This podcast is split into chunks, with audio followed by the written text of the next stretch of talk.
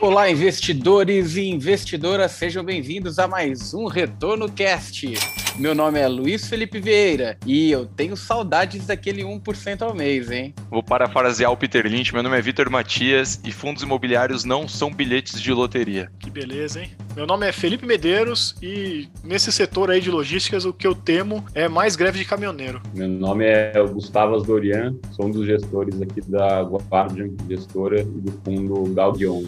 Olá pessoal, meu nome é Randall, é, sou da, da Guardian também, atuo aqui como gestor. Boa. E o tema de hoje, fundos imobiliários que te levam mais longe com esse time aí do Guardian.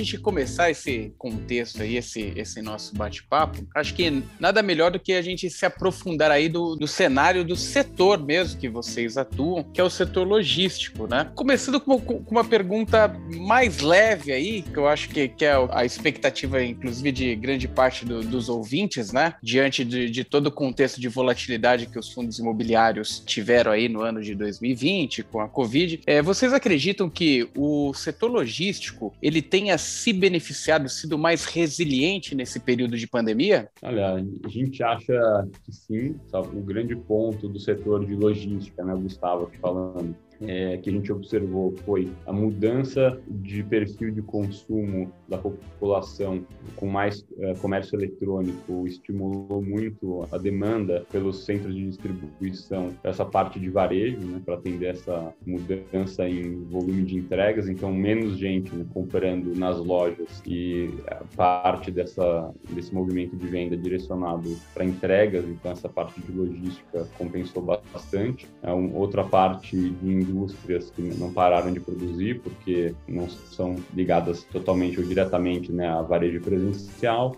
E no nosso caso, Vandal complementa aí depois, mas a gente, no nosso fundo, a gente fez uma estratégia um pouco diferente do resto do mercado, onde 100% dos imóveis estão locados e locados via aquele contrato atípico que o mercado chama, que é o contrato que a empresa é obrigada a pagar o prazo inteiro do aluguel que está uh, descrito no contrato contrato. Então, mesmo com crise, sem crise, a empresa não pode sair sem pagar o, todo o valor. Ou seja, é muito defensivo. Né? A gente tem garantido aí por é, obrigação do contrato os valores de aluguel por todo o período e a gente fez uma estratégia colocando locatárias basicamente multinacionais de primeira linha, tirando uma empresa lá que é 4% do faturamento. Estamos falando aí de é, BRF, a British American Tobacco, Air Liquid, então empresas líderes mundiais nos seus setores é, e o fundo, além disso, ainda combinado a isso, paga o yield hoje de 9%, que a gente já fez, lançou ele assim com o dividend yield alto de propósito para dar certo, né? primeiro fundo da casa,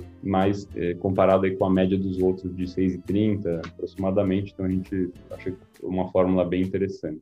Bom, complementando aqui, acho que o segmento logístico é dividido por vários, vários tipos né, é, de imóveis. A gente aqui procura manter os imóveis próximos a centros é, de consumo, né, regiões metropolitanas importantes. Então, a gente tem imóvel dentro de Salvador, ou próximo a Recife, próximo a Porto Alegre. Isso dá a segurança que o imóvel vai ser importante e vai continuar sendo importante. E aqui, assim, para quem conhece pouco o nosso fundo, queria deixar assim um, overview, né, antes da gente começar a entrar nos detalhes tal. A gente é um fundo imobiliário de tijolo tijolo, então a gente investe em imóveis físicos, né? Então quem não gostaria de ter como inquilino a Brasil Foods, né? Uma empresa super sólida, conhecida, um ramo de alimentos que é um, também é um setor super resiliente, né? Super forte, uh, recebendo aluguel uh, com um contrato também super bem amarrado, que a, a empresa não poderia sair lá, de lá sem pagar uma multa muito importante, né? Nesse caso que é o, é o valor do contrato inteiro, que a gente chama de contrato atípico. Juntando esses fatores, né? Um, imóveis em regiões urbanas, uh, próximos centro de consumo, tendo o principal inquilino aqui, nossos, nossos dois principais imóveis, a, a Brasil Foods, é, imóveis estratégicos para a empresa, né, para o Brasil Foods, uma empresa super sólida no ramo de alimentos, poxa, fantástico, bem,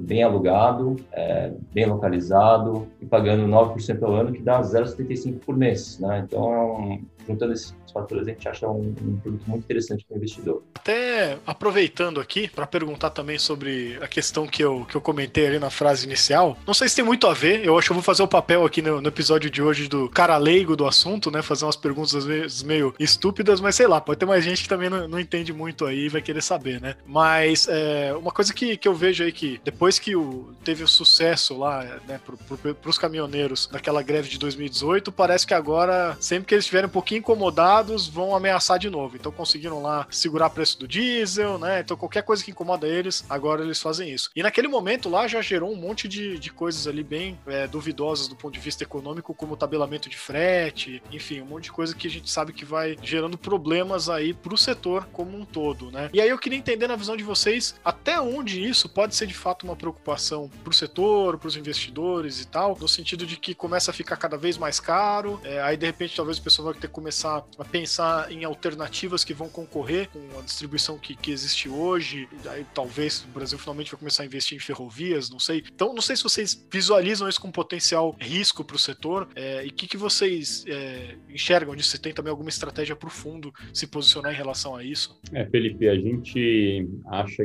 que sim, você tocou num ponto interessante, que é a questão né, da é, malha ferroviária ou rodoviária do Brasil, e tem, dependendo da distância a ser transportado em determinados produtos, a ferrovia é muito mais eficiente, um custo-benefício muito melhor. Agora, ela exige um investimento em infraestrutura muito relevante e demorada né, para ser feito. Acho que no cenário de hoje a gente acha que o Brasil precisa, de fato, muito investimento em ferrovia, mas a gente não vê né, no curto médio prazo nenhuma grande mudança estrutural acontecendo nesse sentido.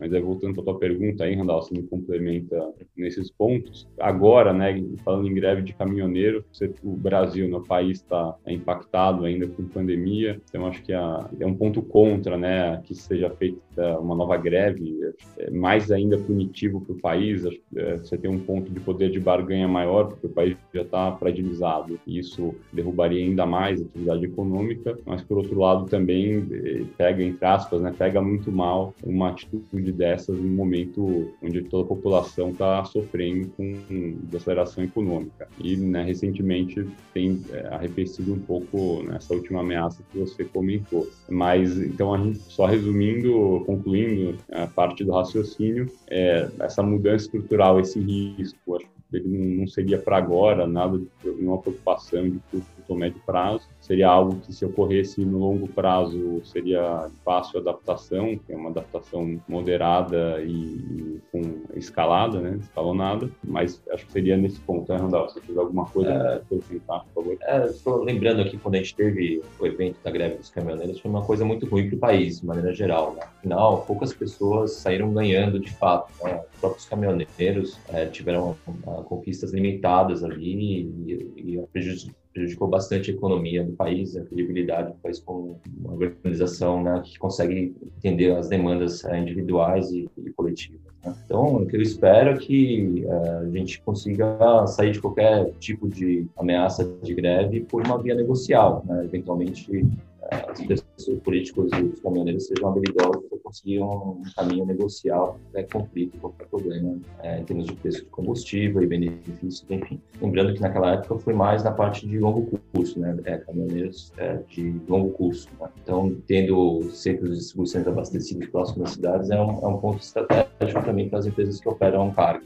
é, ter, ter, o, o last mile mais preenchido para atender a população e evitar o desabastecimento. É, mudanças estruturais são, como, como o Gustavo mesmo falou, mudança para ferrovia, outros modais de transporte, é, pode acontecer, mas é, é muito lento, né? Uma mudança muito lenta. O Brasil é realmente muito dependente da malha, malha rodoviária e dos caminhoneiros. Ah, legal. É porque é. teve agora uma, um leilão né, bem grande, né? Que acabou de acontecer. Teve, acho que, uma ferrovia, né? E vários aeroportos, né? E, não sei, o ministro disse que vai tentar passar mais privatizações, mais concessões aí, mas a gente só vendo para acreditar por enquanto, né? Mas, de fato, ainda que tenha sido concedido ali, por exemplo, uma ferrovia, a gente sabe que vai levar anos até ficar pronto, né? E o... Tava falando do, do ano ali do, da greve dos caminhoneiros e eu lembrei de todo o episódio aí da, da nossa pandemia e um pouco antes da pandemia, quando a gente pegava ali final de 2019, a gente viu um impacto positivo demais para a indústria de fundos imobiliários, fundos imobiliários sendo a vedete do momento, porque existia uma tendência de queda de taxa de juros, é, ou seja, os fundos imobiliários eles teriam é, uma volatilidade menor que o Bovespa, ma maior resiliência eficiência, maior previsibilidade e de repente chega a pandemia. Eu sei que vocês não estavam ainda no, no fundo, né? No, no momento da pandemia, vocês trabalhavam em outras gestoras nesse período, mas devem ter sofrido ali o, o friozinho na barriga ali no, no período de pandemia. Quando você é gestor de um ativo com uma responsabilidade gigantesca, uma série de cotistas,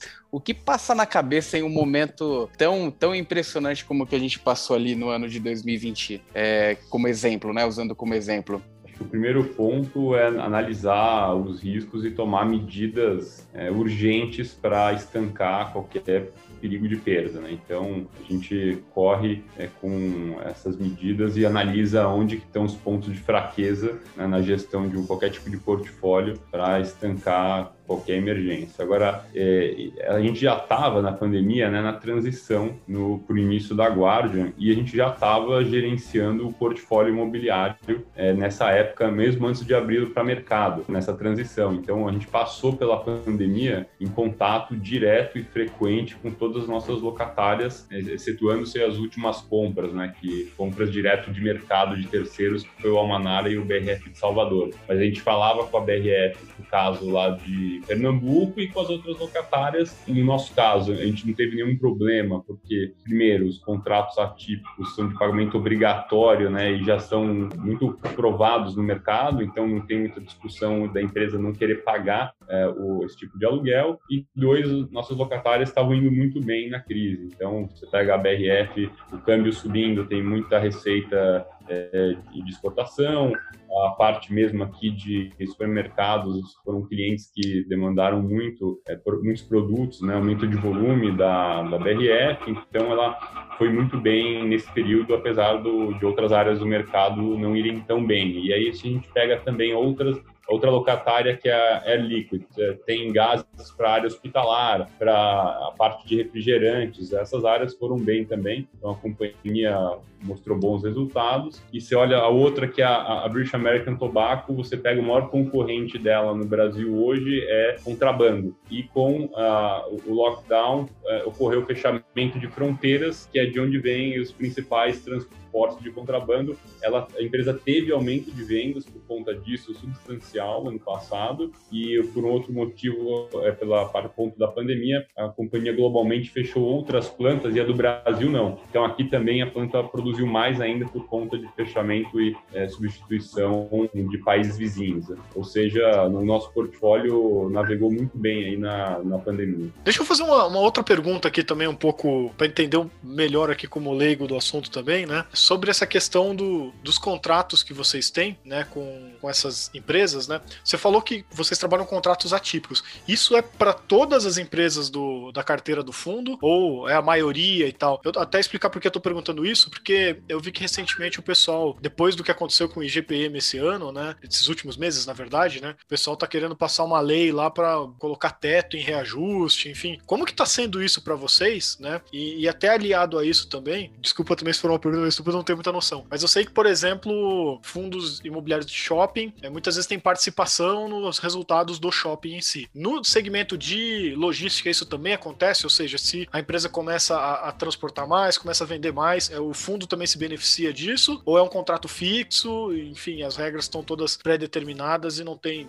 um ganho ou perda quando o setor vai melhor ou pior? É, o padrão na logística é um valor pré-combinado, não depende de nada variável em relação à operação, mas é, nosso caso todos são assim, é padrão. A gente já viu contratos que tem algum percentual de variável, mas é exceção, assim, é, é muito raro ter. No nosso caso, todos os, os, contratos, você perguntou, são atípicos, então não é uma obrigatoriedade do fundo, mas essa nossa carteira inicial a gente montou desse jeito, então 100% dos imóveis estão locados e todos com o contrato atípico. E é interessante que o prazo médio desses contratos é maior que 12 anos. Então a gente tem uma previsibilidade de receita que é bem relevante. Assim, é mais ou menos essa receita que a gente tem hoje vai ficar aí por muitos anos. Então é, é uma, uma combinação interessante. Acho que uh, complementando o que o Gustavo falou, se o setor vai bem, tem alguns ganhos potenciais que podem aparecer. Então, por exemplo, se, a, se o galpão está sendo muito utilizado, né, está com uma, uma, capacidade de uma ocupação muito alta, é, a chance de a gente conseguir emplacar um aumento, né, uma pequena obra para aumentar a capacidade da, desse, desse, galpão e aumentar o valor do aluguel, ou expandir o prazo do contrato de locação, ou mesmo instalar equipamentos novos para melhorar a velocidade de descarga e descarga do, do galpão, aumenta, né? Então, para a gente é ótimo que o setor vá bem. E a gente, no, só complementando então da questão dos contratos, 100% também dos nossos contratos são reajustados por IPCA, ou seja, a gente não tem discussão de se aplica ou não reajuste, a gente vem aplicando, né? Teve em dezembro, janeiro, o próximo agora o maior do fundo é em agosto, o IPCA muito mais comportado, a gente está repassando ele integral, sem nenhuma discussão, e é interessante o que o Randall comentou de se a indústria vai bem, a gente tem um potencial ganho de ampliação, o nosso maior imóvel do fundo, que é o alugado para British American Tobacco, ele tem um terreno de meio milhão de metros quadrados ali já no fundo e a empresa ocupa ali uma BL de 80 mil metros, tem uma retroárea, uma área ali de um, um pequeno açude, então tem sobrando 300 mil metros ou mais para a gente explorar, é um potencial que o fundo tem. Tem nada contratado agora para curto prazo, mas pode ser para qualquer outra indústria. A gente tem conversas para médio prazo, pelo menos, para é, já construir alguma coisa ali com um contrato desde a largada. A gente não vai fazer especulativo, a gente só vai fazer se já tiver uma contrapartida de receita, mas nada contratado ainda, né? Mas sim temos conversas, é um potencial que o fundo tem que a gente acha importante comentar é uma área bem relevante. Bacana. Não tem como deixar de associar a, a logística com infraestrutura, né? Está inerente ao, ao, negócio, né? E como vocês têm visto o processo estrutural de investimento na, na parte de infraestrutura aqui no Brasil? Dizem que, inclusive, o, o ministro Tarcísio de Freitas é, é um dos come-quietos, né, dentro do governo, que tem feito bastante coisa, bastante mudança, é, e não aparece muito, mas no final das contas ele tem endereçado bastante coisa importante, é, e isso deve ter um impacto positivo para principalmente as estruturas que, que operam né, nesse tipo de, de mercado. O, o, consumidor final, logicamente, é beneficiado, mas vocês que estão também é, dentro da, da infraestrutura, dentro da parte logística, possivelmente devem monitorar né, esses movimentos, do que acontece. Como que vocês têm visto aí esse processo de desenvolvimento na parte de infraestrutura, mesmo com recursos limitados aqui no Brasil? É, a gente acha né, que o o Brasil ele é bastante deficitário ainda na questão de infraestrutura ainda tem muito investimento para ser feito nos próximos anos. E como você falou, o setor de logística faz parte disso, né? E, então a gente vê esse potencial para se beneficiar com esse tipo de investimento. Então a gente ainda costuma falar, né, que é, até no cenário de ano passado para esse ano de expectativas, que ano passado foi um, um, um, teve um cenário de PIB fraco, é, esse ano você tem alguma recuperação, né? a gente é, achava que era pudesse ser num grau maior, talvez seja num grau menor, mas qualquer recuperação gera mais demanda da economia é, por infraestrutura, por movimento de cargas em geral, então a gente vê com bons olhos também o, a parte do crescimento de logística, né, Randall? Se tiver... Sim, acho que o papel do governo é importante sim no setor logístico, principalmente é, em deixar um ambiente favorável para a iniciativa privada, né? Então, é, parcerias, é, concorrências né, para operação de, de vias né, que anteriormente eram operadas por é,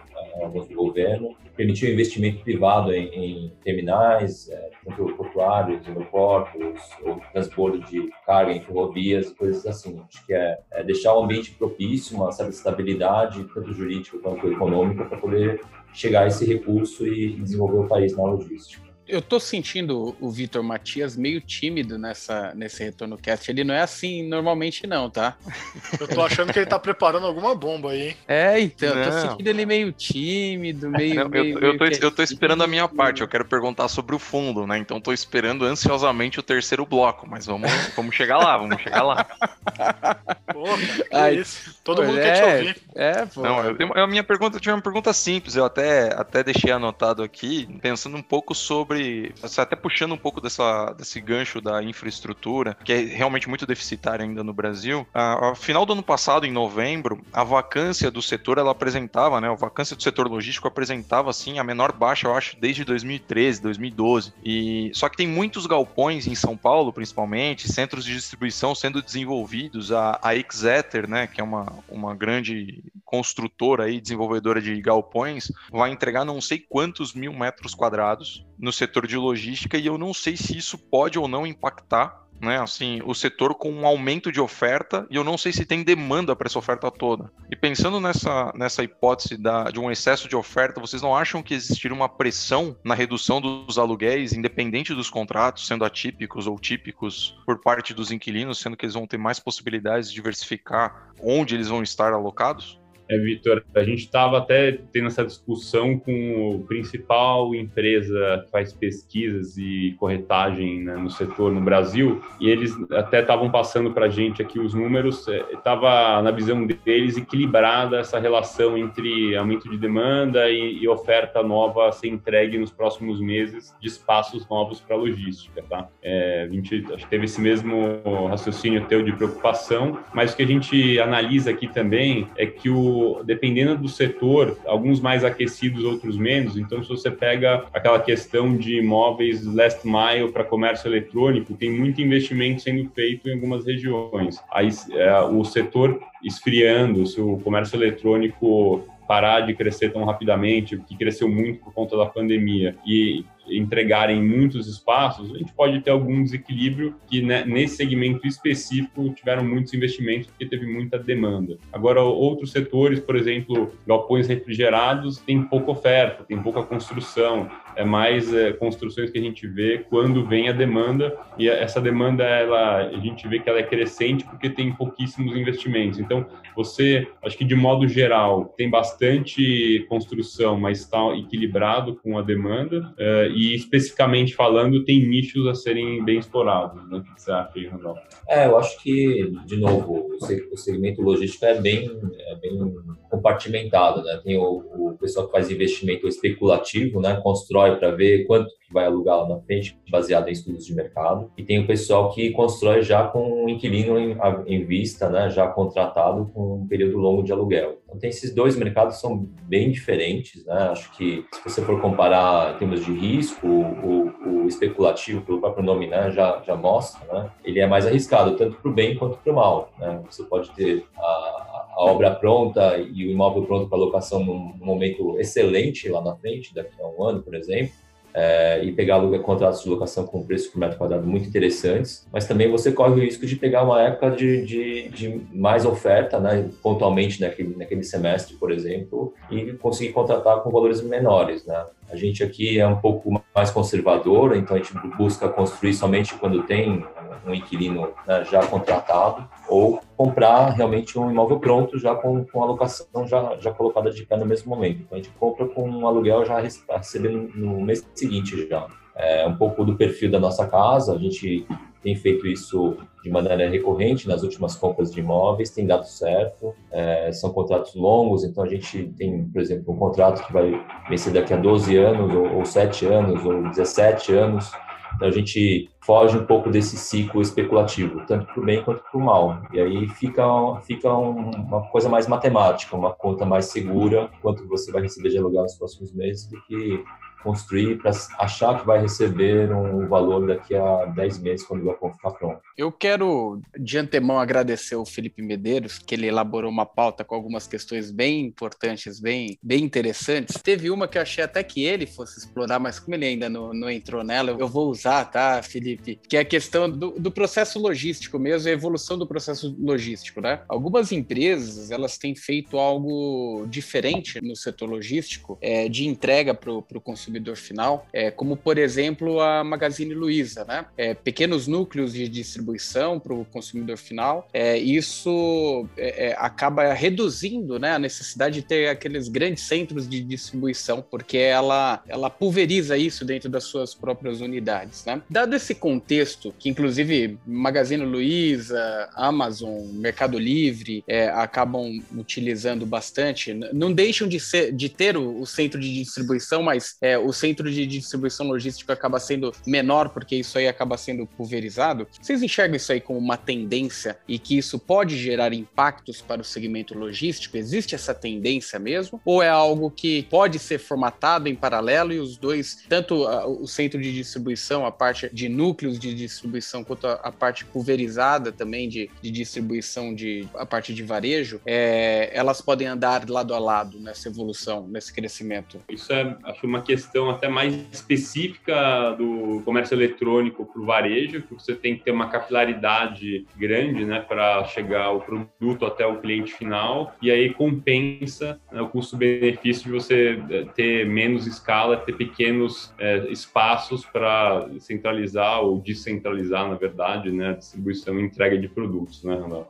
É, se você entrega o produto no dia seguinte, né, através de uma loja que está no bairro, da sua residência, por exemplo, a chance do consumidor desistir da compra diminui consideravelmente. Eu vi alguns estudos assim, né? Então, ele, ele tem menos tempo de se arrepender da compra se ele recebe o produto mais rapidamente e também tem menos tempo de pesquisar outros fornecedores e de repente entrar uma outra promoção e ele cancelar e comprar num preço mais barato. Então, essa capilaridade é realmente muito importante para o comércio eletrônico, mas é bem específico. Não é, não é a mesma coisa para alimentos, por exemplo, que você tem realmente necessidade de, de grandes equipamentos, né, de, de centros de distribuição refrigerados e tal é outra dinâmica. É, e até na parte complementando o que o Randall falou, na hora de comprar, o consumidor ele às vezes olha não só o preço, se o preço for parecido funciona, mas o que entrega mais rápido, até antes da compra, né? Exato. Aí ele escolhe às vezes quem tem melhor logística, porque o produto pode ser o mesmo na Via Varejo, Lojas Americanas ou B2W, enfim. E acho que um outro ponto que o Randall comentou de especificidade, tem vários exemplos, né? Então, por exemplo, o setor automotivo, você tem centros de distribuição que atendem uma determinada montadora perto da fábrica. Aí você tem que, se você for investir num exemplo desses, ou você coloca, né, ou, ou faz um contrato muito longo que te protege, que devolve o teu capital no tempo do contrato,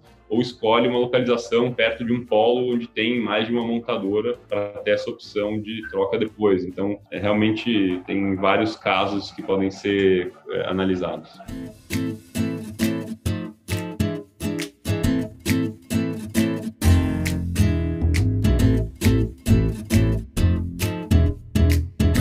Perfeito. Eu queria iniciar o, o bloco 2 aqui desse nosso bate-papo, usando também algum, alguns pontos importantes para a tomada de decisão do investidor final. É, e um deles é algo que, que sempre impacta na indústria de fundos imobiliários, principalmente, que é a questão da taxa de juros. Né? Quando a gente tem um ativo livre de risco é, numa determinada taxa e no futuro a tendência é que esse ativo livre de risco ele aumente essa taxa, naturalmente os ativos mais arriscados eles tendem a ter que pagar um cupom maior né, frente a esse ativo livre de risco. É, consequentemente, existe um impacto em toda a indústria de, de renda variável como um todo, é, e isso também é percebido na indústria de fundos imobiliários. Como que vocês é, têm enxergado e quais seriam os impactos de uma possível aceleração no aumento de taxa de juros para contenção de inflação? É, o que a gente tem visto, Felipe, é que o, o ano passado, principalmente, né, com recorde de, de baixa né, de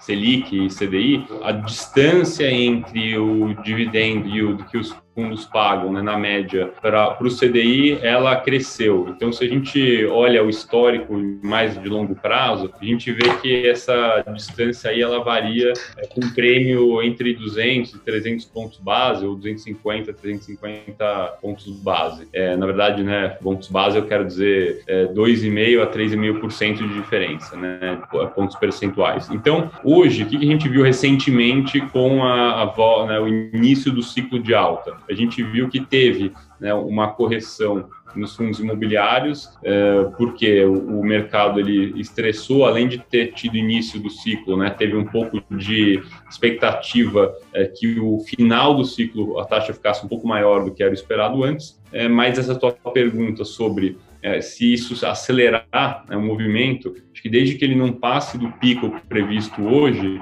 é, já, a gente já teve uma correção recente e o, esse diferencial para taxa de longo prazo já estava perto do histórico. Então, acho que o impacto já foi, pode ter algum ajuste, um ou outro, sim, mas a gente não acredita em grandes impactos, não. É claro que né, a gente viu o crescimento da indústria de fundos imobiliários com o número de cotistas é, subindo muito né, nos últimos anos, então bateu mais de 1 milhão e 200 recentemente, e esse diferencial muito grande, o CDI muito baixo, acho que acelera o movimento. Mas eh, a gente acha que o movimento ele continua velocidade pode ser maior ou menor, mas a gente acha que continua e o, a indústria ainda tem muito espaço para crescer. A gente compara às vezes com a indústria americana. Nos Estados Unidos, dependendo da fonte que você analisa, tem 50 a 90 milhões de investidores em estruturas similares, equivalentes, né, a fundo imobiliário no Brasil. Não dá para comparar diretamente, que o Brasil é muito menor que os Estados Unidos, mas se você fizer uma conta de uma regra que lá o PIB é 10 vezes maior que o daqui, você pegar um número de entre 50 e 90 milhões de investidores investidores, dividir por 10, você tem um potencial aqui para multiplicar por 5 ou por 9 nessa base que já é, acabou de crescer bastante. Então a gente vê muito espaço ainda pela frente para o setor, né, Randolph?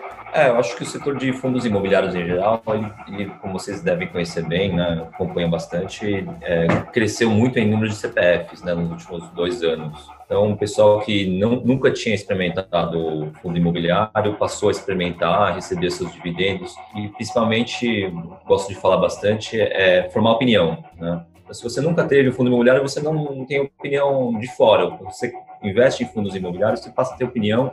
Ah, porque eu gosto desse segmento, eu gosto de tijolo, eu gosto de, de CRI, eu gosto de shopping, enfim cada um passa a ter opinião sobre o, segmento que o fundo imobiliário que comprou, né? E passa a defender ou criticar, né? Então, esse, é, esse é um movimento muito saudável e veio para ficar.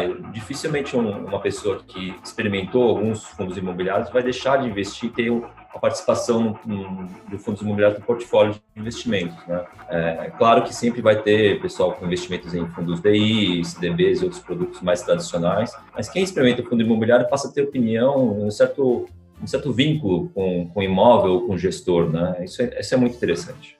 E acho que tem um ponto também de cultural no Brasil que é, o, o, imóvel né, vem de muitas décadas enraizado né, na cultura do brasileiro e é, o fundo imobiliário eu acho que é uma forma é, de inteligente né, do ponto de vista tributário e do ponto de vista de é, tamanho de alocação. Então, com pouco dinheiro você consegue investir no setor. Tem a questão do benefício do imposto de renda e ainda é, tem a questão da liquidez, né, que você hoje, o fundo listado em bolsa, entra e sai rapidamente de investimento. Perfeito, é, e inclusive esse processo de alta pode gerar aí, inclusive, mais oportunidades, né, para o segmento, pode fortalecer o, o, segmento, né? Dando sequência né, nesse contexto, olhando agora para a parte de alocação mesmo, estrutural, aquele investidor que ou já tem um portfólio ou quer adquirir um portfólio de, de fundos imobiliários, é, o quanto vocês consideram recomendável é, ter de percentual em estratégia logística atualmente? Olha, acho que é, depende também, né, é, de caso a caso. Você pega, é, por exemplo, hoje o setor depende do perfil do investidor, né? Então, quem tem um perfil mais conservador, a logística hoje está mais seguro, sofreu menos, a gente viu que impacta menos na crise. É, se você compara, por exemplo, com o setor de hotéis ou shopping centers, é uma diferença brutal, né? Então, o investidor hoje que tem mais apetite para risco, acho que alguma coisa muito descontada, pode tentar setor de hotéis, por exemplo. Agora, você não consegue saber se as empresas vão quebrar quebrar e o pior ainda pode chegar, ou se é só questão de tempo para que as coisas melhorem e voltem. Então, eu acho que na parte de shoppings é até bem mais seguro que a parte de hotéis, por exemplo. Mas na parte de logística, então, acho que é mais defensivo, dá para ter um percentual muito maior da parte de alocação imobiliária. É, e aí, no caso, você pega na hora de analisar, a gente gosta de recomendar que o investidor analise no detalhe né, o fundo que está investindo. Então, você pega no nosso caso, que o fundo só tem contrato ativo, atípico. A média dos contratos é 12 anos, a multa é o contrato inteiro, é o atípico do mais seguro que tem. E as locatárias são majoritariamente multinacionais, você tem ali a previsibilidade de receita muito tempo, muito próxima do que é hoje, então é um estudo interessante para se fazer e analisar. E ainda o retorno hoje está muito acima da média dos demais, né, de logística, tá 9% de yield contra 6,30. É uma oportunidade interessante e uma análise que a gente acha importante importante que o investidor faça. Quem tem uma visão hoje, por exemplo, pessimista, vai para um investimento defensivo. Quem tem uma visão otimista, até nesse caso, você se achar que os juros hoje estressaram, podem fechar é, esse spread depois e a tendência é que o mercado melhore, vai ter ganho também, mesmo com contratos longos assim, você tem um ganho potencial né, de fechamento de spread contra título público. Até aproveitando que o Luiz trouxe essa questão da, da carteira, né? E, e vocês trouxeram também essa questão de, pô, a pessoa de repente pode arriscar um, um fundo que está pagando mais yield, né? Por conta dos. Um fundo não, não mas um setor que está pagando mais yield por conta das dores aí da pandemia, né? É, no final, qual que seria, assim, hoje, né? No contexto atual, né? Os grandes diferenciais para o investidor é, querer ter um, um fundo logístico na carteira, é, se eu entendi correto, né? Dado que é um setor que sofreu bem menos com a pandemia, né? Então, o setor está bem mais redondinho. E então, teoricamente, meio que vai entregar um prêmio ali, sei lá, perto do, da média, né? Não tem nada é, extraordinário em relação a outros setores que, por exemplo, shopping, sei lá, hotéis que nem vocês trouxeram, podem é, trazer um retorno mais interessante, né? Então, é, seria um setor mais defensivo? Qual, qual seria o diferencial? Por que investir no setor de logística em vez de outros setores? Assim, até porque vocês mesmos escolheram montar o fundo para esse segmento, né? Acho que o grande diferencial, Felipe, é, é menos risco. Então, é, acho que é o que você falou, ele é defensivo, aí se provou agora, né, da, durante a pandemia. Então isso é interessante para o investidor, ele ter o capital dele resguardado, né, num investimento que não é de risco tão alto quanto outros como hotéis e shoppings. E é isso, assim, você pode no investimento num fundo que é, tem operação de hotel, se as empresas ali quebram até você encontrar uma outra ou a pandemia até os hotéis reabrirem, você pode ficar penalizado aí por muito tempo sem remunerar seu capital e você precisar do dinheiro nesse meio tempo, você vai ter que realizar uma perda é, muito grande em alguns casos, né, Randall? Acho que... É, acho que depende muito do, do, perfil do investidor, né? É difícil colocar um número né, na, na locação, tipo de fundo, mas depende muito do, do, investidor, do tipo do investidor. E aproveitar, talvez, e falar um pouco que o fundo logístico ele tem essa previsibilidade, né, pelos contratos e pelo tipo de uso do imóvel, mas a gente aqui, eu e o Gustavo, a gente faz uma gestão ativa, né? Que é uma gestão ativa para o fundo logístico? A gente está toda semana vendo novas oportunidades de aquisição. Né? A gente vê é, galpões dos mais diversos tipos, né? com inquilinos do perfil que a gente gosta, que é, é do perfil que a gente tem hoje na carteira, né? Brasil Foods e multinacionais primeiríssima linha. Então, é, apesar do, do, fundo ser previsível no, no ponto de vista de yield, tem possibilidade de crescimento sim, porque uma operação de compra de imóvel é, com é, remuneração interessante, inquilino é, de primeira qualidade, ele, ele vem aqui, aparece. E a gente espera concretizar uma aquisição nos próximos seis meses para melhorar o perfil do, do, da carteira, diversificar um pouco os inquilinos, as localidades e melhorar a rentabilidade do fundo. Então, a gente também faz esse trabalho de gestão ativa. Não é só olhar os imóveis atuais, a gente quer mostrar para vocês que esses imóveis não, não nasceram todos no, no, no deserto, né? Eles foram sendo adquiridos aos poucos, com as oportunidades que vinham vindo. Muitos imóveis não faziam sentido por rentabilidade, ou por localização, qualidade, ou pelo inquilino não entraram na carteira. A gente tem aqui uma seleção mesmo e a ideia é fazer crescer esse fundo com novos imóveis de mesmo, mesma qualidade, mesmo perfil.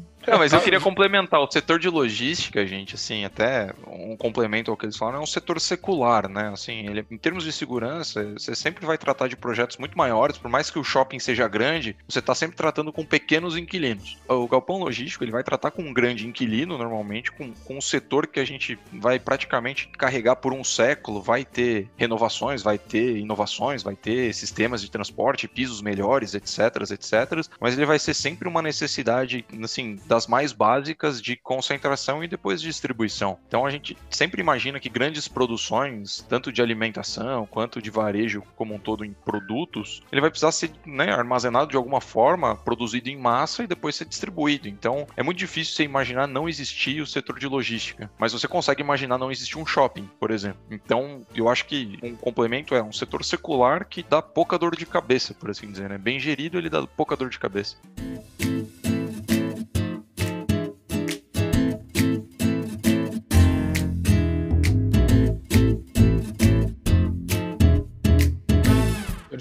E aproveitando aí, vamos nos debruçar sobre a estratégia aí do Galg 11 nesse terceiro bloco. Só algumas questões importantes. Hoje, qual que é o, o, o valor de mercado do fundo e faz quanto tempo que ele está de forma operacional é, para o público em geral? Ele começou a negociar na bolsa em 7 de janeiro desse ano. O valor de mercado hoje é perto de 640 milhões de reais. Então a gente tem hoje até uma, uma um tamanho que a gente acha, a gente ficou satisfeito, né, com o tamanho inicial dele, não é pequeno, é um bom tamanho. A liquidez diária está entre 1 milhão e 2 milhões por dia, então dá facilmente, né, para qualquer investidor médio entrar e sair com facilidade do investimento. E o dividendo dele a gente acha até que está alto ainda, que está 9% é, com o preço de hoje da cota. Perfeito. Então, é, diante do preço de dividendos, vocês acham que pode ocorrer um ajuste de cota? Como que vocês enxergam? Sem dúvida, a gente vê espaço para o aumento do preço da cota, porque a gente olha a média né, de outros fundos de logística, fica perto aí de 6,30, 6,40 de dividend yield. Então, o nosso que tem locatários né, de multinacionais com risco de crédito baixíssimo e com contratos muito longos, ele, não, nossa visão, né, não deveria deveria estar operando com tanto desconto em relação aos outros. Então a gente vê sim um potencial de valorização da cota. Aproveitando o gancho que vocês puxaram a respeito do yield, o fundo, assim, para ele ter um yield maior do que o tradicional, do que o já praticado pelo setor em geral, tem duas formas, né? Ou vocês alugaram mais caro ou vocês compraram muito mais barato. Né? Qual, qual, que é o. Sim, eu sei que vocês não vão encontrar o segredo do bolo, mas como é que vocês fizeram para o yield estar tá em 9% na média? É, são algumas coisas. Então, apesar de ter escolhido, né, grande parte aí multinacionais muito boas, a gente conseguiu comprar bem o portfólio e tem um outro ponto que o fundo é alavancado. Então, é o que, que é o fundo ser alavancado, né? isso ajuda a contribuir um pouco, sim, com o, retorno dele ser maior. Esse fundo, ele tem é, dívida em cima de alguns contratos de aluguel, então você tem ali o... a gente conseguiu, né, todos os cotistas hoje do fundo, tem mais de 3 mil cotistas, compraram esses imóveis com menos dinheiro, porque parte do dinheiro veio de dívida que é meio que um adiantamento do, de alguns contratos de aluguel. Então, ali o fundo hoje tem dívida em cima de, do contrato da British American Tobacco e da BRF. É, quais os cuidados né, que a gente tomou na hora de fazer isso. Então, acho que primeiro, o contrato ele tem a obrigação de ser pago até o seu vencimento. Ou seja, esse é um, um contrato que se você faz a dívida em cima dele, se a empresa quer, se quiser sair amanhã, ela tem que pagar o contrato inteiro, você quita a dívida e não tem problema nenhum. É, um, um outro risco seria a empresa quebrar é, BRF e, British American Tobacco, a chance de quebrar é quase zero, né? baixíssima. Então é muito confortável para alavancar em cima desses nomes. Um outro ponto é o casamento do fluxo, do valor do aluguel versus os valores que a gente tem que pagar da dívida no tempo. É, estão 100% casados, então não tem risco também de em algum momento ter uma parcela grande da dívida que você precisa refinanciar, não sabe como está o mercado e o fundo pode ter um problema. Não, os contratos de aluguel pagam automaticamente as parcelas da dívida. A gente fala que a, essas dívidas são autoliquidáveis. Se a gente não fizer nada, os contratos ao longo da, de sua vida vão quitar completamente as dívidas. E o reajuste das dívidas ele é em IPCA igual dos contratos. Então, também por indexador totalmente casado. Ou seja, está rodando no automático, entre aspas, né, o, essa parte de alavancagem, a gente não precisa fazer nada, é só deixar morrer e se beneficiar né, ao longo de muitos anos desse aumento de retorno por conta dessa estratégia. E aí, por que, que a gente não vê tanto isso no mercado né, de fundos alavancados? Nos Estados Unidos é muito comum, no Brasil não. No Brasil é mais raro, porque é difícil você ter contratos é, com empresas multinacionais atípicos, onde a multa é cheia do contrato inteiro. Então a gente teve aqui boa, uma boa originação nesse sentido, e aí com isso é, a gente, né, se comparar com uma gestão de uma empresa, a gente se viu aqui quase que na obrigação de fazer ele alavancado, porque é, senão você está é, tendo um retorno menor do que você poderia. Né? Essa alavancagem ela gera retorno para o cotista, porque acho que o último ponto é que ela é, custa menos do que o retorno que o contrato de aluguel proporciona para o fundo. Então você pega um dinheiro mais barato, os teus contratos te remuneram um retorno maior Então, o, a sobra disso tudo é positiva e isso agrega valor para o cotista no final do dia, mas, de novo, né, feita de uma forma muito conservadora e com, com esses cuidados aqui que a gente comentou. É, o grau hoje de alavancagem do fundo beira 45%, né? Aproximadamente isso, exato. É, a, só que assim, é uma securitização via CRI, né? Esse CRI, por hora, ele só está sendo pago juros. O momento dele vai ser pago amortização. Essa amortização, ela vai ser descontada direto do, do caixa do fundo e neste momento o yield vai diminuir, naturalmente. o fundo já está pagando amortização, tá? Então já, ah, ele já paga amortização semestral junto com juros? Já, é mensal ah. com juros, então esse dividend ah, yield já é com, com, tudo incluído na conta. Ah, então a duration do CRI é bem menor, vocês fizeram ele mensal, não é semestral. É mensal, é, é mensal. É mensal. É, mensal. é, mensal. é 100% casado com os contratos, o prazo é igual, o fluxo é mensal igual, é tudo igual. Então, ah, final... então o CRI ele tá atrelado ao prazo do contrato também, é, tá. é, sei lá, 17 anos é 17 anos de CRI, os vencimentos. É, exatamente, exatamente. Então o fundo vai ficar surfando aí desse benefício por muitos anos. Então no final o fundo ele tá alavancado, ah, né, mas ele consegue pagar a, o juro, pagar a amortização e ainda pagar um yield acima da média, é isso? Exatamente, exatamente. Mas isso, isso vai acontecer mesmo com uma alta inflacionária, afinal o indexador é o mesmo, né? Então o juro real da emissão do CRI nunca vai superar, ou pelo menos é o que eu estou imaginando, ele nunca vai superar o quanto você vai receber de aluguel. Então ele é saudável mesmo num grau teoricamente acima do comum visto no mercado. Acho que a TRX também é uma gestora que fez isso com, a, com o GPA, mas eu acho que o grau de alavancagem deles é até maior, mas a lógica é a mesma, né? Um grande player, Exato. vários imóveis, multinacional, etc. Então o contrato se paga. Sim.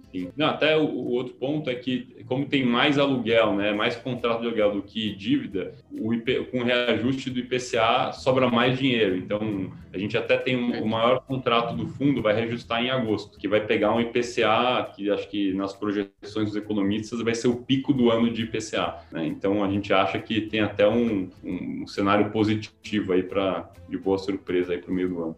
Vocês, assim, quando vocês pretendem fazer emissões novas, o fundo ele nasceu de um family office, né? Não Exato. foi isso, assim, de imóveis de um family office. As próximas emissões que vocês forem fazer, ela vai ser no âmbito institucional, assim, 476, ou vocês pretendem fazer 400, liberar para o mercado, continuar essa manutenção de grau de alavancagem em novas aquisições? Qual que é a, a ideia de crescimento do fundo? A gente gostaria de crescer a base do fundo, porque hoje estamos com um pouco mais de 3.100 cotistas e um fundo desse tamanho, né, 640 milhões, se a gente comparar com alguns pares, o fundo poderia ter 20 mil cotistas. Então, o ideal, o ideal é pulverizar mais a base de cotistas para que em 476, só com direito de preferência, etc., você já complete a oferta e de forma mais rápida consiga é, captar dinheiro para alocar quando necessário. E o que a gente tem aqui hoje de conversas né, para novas aquisições, a gente tem mais ou menos aí uns 700 milhões de reais de valores de imóveis para comprar em conversas para esse ano. A gente não sabe né, se tudo isso vai se concretizar ou não, mas o perfil que hoje a gente tem é, de empresas é um perfil de risco de multinacionais, é igual que tem no fundo hoje, a gente está buscando mais do mesmo, é, é, manter qualidade de locatária, de risco de estrutura né, de locação e retorno também. Então a gente ficou de fora de algumas concorrências nos últimos três, quatro meses, porque por conta de retorno. Então a gente olha aí multinacionais também na parte principalmente de e-commerce, last mile, é, é, taxas super amassadas, muito concorrido. A gente não quis é, participar para não prejudicar retorno do fundo. A gente está com boas conversas hoje é, para manter ou melhorar ainda, né, como o Randall comentou, o, o, perfil de retorno do fundo com boa qualidade de locatário. É, acho que vale a pena reforçar aqui, não sei se ficou é, solidificado, a gente não pretende fazer emissão é, só pelo dinheiro. A gente quer fazer a emissão quando tiver um imóvel importante para comprar e que melhore a rentabilidade do fundo.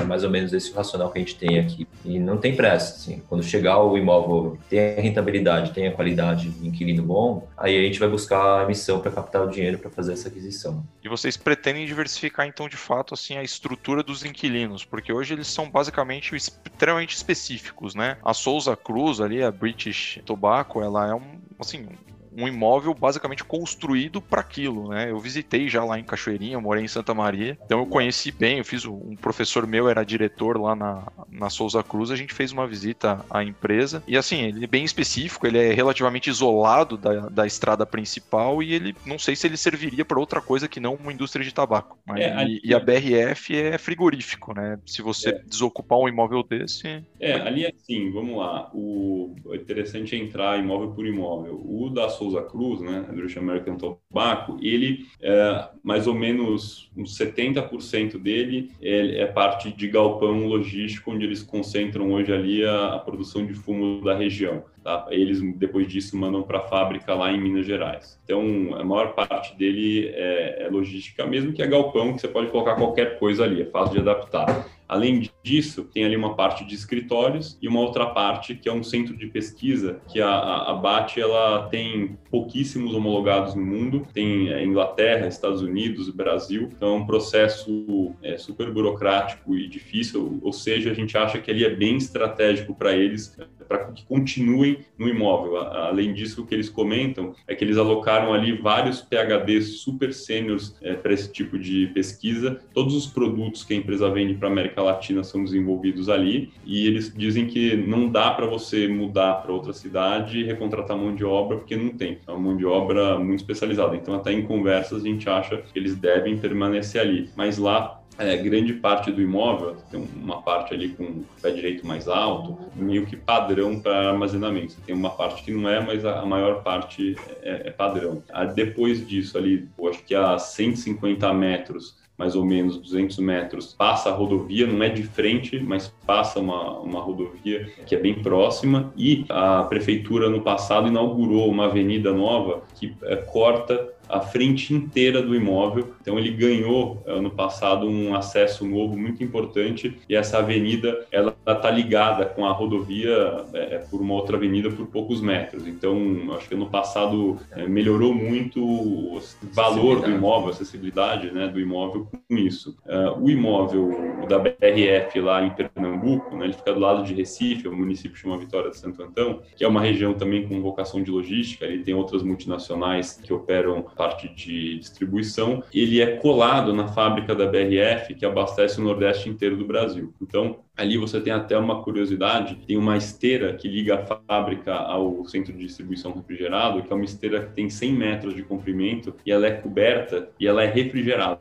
Então os alimentos eles vão da fábrica para o CD via essa esteira. A BRF até comenta que eles usam como um pulmão da fábrica aqueles aquele centro de distribuição. E ali a gente tem um contrato de 28 anos, sendo que 18 anos são atípicos 100%. A BRF fala que não pode sair dali porque é a fábrica dela para o Nordeste brasileiro, então por isso que a gente conseguiu um contrato muito longo né, naquela região. Então ali é, é, super estratégico também. E falando, continuando de BRF, que a gente tem também o centro de distribuição em Salvador, ela, a BRF só tem três grandes centros refrigerados no Nordeste brasileiro. Né? Então dois estão no nosso fundo e um terceiro fica em Fortaleza que é de um, um, outro fundo de logística. O de Salvador, ele é super valorizado porque ele tem 150 mil metros de terreno no município de Salvador, ali não é cidade satélite. Então, no próprio município, é, ali mais valorizado, tem mais acesso né, de demanda de transporte, ele é de frente para a rodovia, é, então ele 3, inteiro, 4, né? é, inteiro ele é frente para a rodovia, é, e ali até a gente tem conversas de extensão de prazo de contrato. Inclusive, hoje ligou aqui para a gente uma empresa né, pedindo espaço para armazenagem refrigerada. Então, é, é, um, é, uma demanda que surge no setor porque tem pouca oferta de, desse tipo de galpão. Então, é um, um, galpão diferenciado, né? E o setor de alimentos precisa desse tipo de, de armazenamento. Então, ele não tem muita oferta. Então, esse é um outro diferencial que a gente olhou na hora de investir nesse segmento, é que tem pouca oferta. Então, é, a empresa hoje, por exemplo, não tem para onde ir. É, ou seja, para eles também, de novo, mesmo ali é super estratégico. No caso do imóvel da Air Liquid em São José dos Campos, a gente tem um, um outro ponto interessante a gente olhou na hora de fazer a aquisição. Do outro lado da rua desse imóvel da Liquid tem uma planta da Petrobras e tem uma conexão subterrânea por tubulação que a Petrobras fornece a matéria-prima para a Liquid separar no imóvel e envasar nos cilindros, ali armazena ali os cilindros e distribui para a região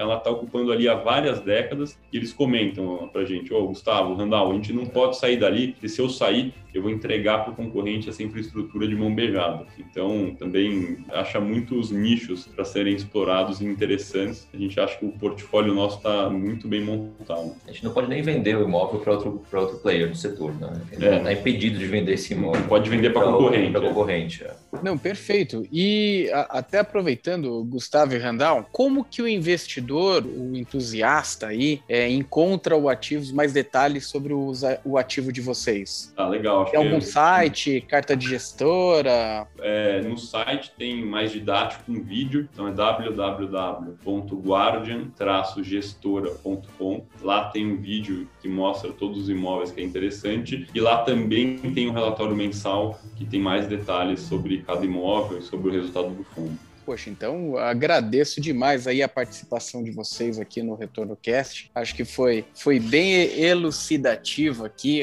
É, muita gente não tendo ideia do quanto é importante o setor de logística na hora de montar o portfólio é, de investimentos, principalmente na parte de fundos imobiliários. Acho que isso aí ficou uma mensagem bem forte aqui nesse nosso podcast. Agradeço a vocês dois pela participação. Muito obrigado mesmo, pessoal. Você também, Felipe, Felipe, Vitor. A gente agradece bastante a oportunidade de poder falar aqui no canal de vocês. A gente acha que é muito legal essa iniciativa de é, mostrar para o mercado as informações educacional mesmo, a parte educacional de mercado financeiro. Acho que ajuda muitas pessoas a mexer com esse ponto sensível, né, que é poupança, aplicação de recursos suados aí de muito trabalho. Então, muito obrigado mesmo. A gente espera outras oportunidades até de estar de volta com vocês. Né? É, é uma excelente oportunidade. Obrigado por poder expor um pouco do, do produto e espero que a gente ganhe a confiança de novos investidores, porque é um canal muito importante para mostrar a cara do gestor, a estratégia e para onde a gente gostaria de ir. Poxa, obrigado demais. E para você que está nos ouvindo, também estamos nas nossas mídias sociais, YouTube, youtube.com.br mais retorno, Instagram, arroba mais underline retorno, o Telegram, link aqui na descrição desse nosso podcast, e e-mail para dúvidas e sugestões, retornocast, arroba mais retorno.com. Obrigado, pessoal. Até a próxima. Obrigado. Valeu, pessoal. Valeu, pessoal. Você ouviu Retorno Cast.